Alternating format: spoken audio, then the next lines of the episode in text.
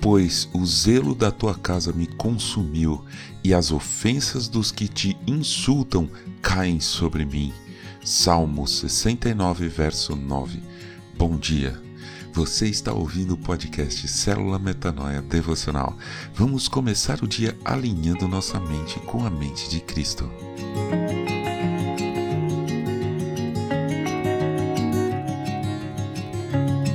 No segundo capítulo do Evangelho de João, ele nos relata o primeiro milagre público de Jesus, a transformação da água em vinho em um casamento em Caná da Galiléia. Logo em seguida, o evangelho nos conta que Jesus foi a Jerusalém por causa da Páscoa.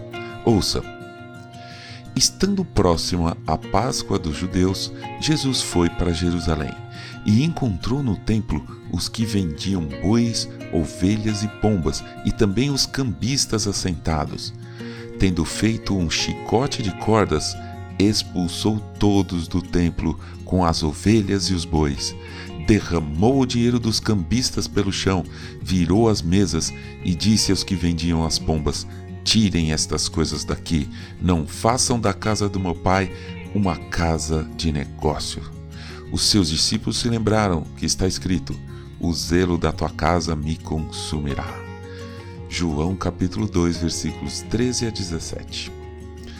O zelo, o cuidado da casa do Pai era algo fundamental para Jesus.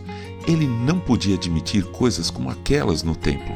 Mas que coisas eram aquelas? Aparentemente, os comerciantes estavam fornecendo ajuda às pessoas que iam ao templo, bois, ovelhas, pombas para sacrificar, e também faziam o câmbio das moedas e coisas parecidas, pois imagina a confusão do dinheiro usado naquela época: moedas romanas, gregas, dinheiro local, pedras preciosas e por aí vai. Então, eram produtos e serviços certamente muito úteis para os frequentadores do templo. Tanto era assim que os mestres da lei, os sacerdotes e todos que estavam envolvidos com as ações no templo concordavam com a presença dos comerciantes. Quantas vezes você já viu isso nas igrejas de hoje em dia? Sempre vemos em todas as denominações. Mas então, qual o motivo da ira, se podemos chamar assim, do nosso Mestre Jesus? São várias as razões. Uma delas é o fato de que, comprando os animais, os sacrifícios e ofertas no templo eram banalizados.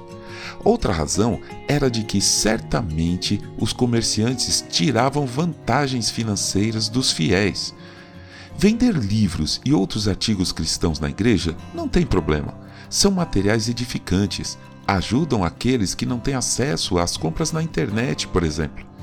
O problema é fazer da casa de Deus uma casa de negócio lucros abusivos, mercantilismo, exageros. Uma das maiores aberrações que eu já pude infelizmente presenciar foi a venda de artigos piratas, DVDs, livros piratas em PDF e outras coisas em bancas de camelôs numa rua de lojas especializadas em artigos evangélicos. Felizmente, eu nunca vi essas coisas dentro da igreja. Se você já viu, não precisa encontrar um vídeo no YouTube que ensina a fazer um chicote de cordas. Mas nosso dever é não permitir que isso aconteça. Que tenhamos zelo pela casa e pela obra do Senhor.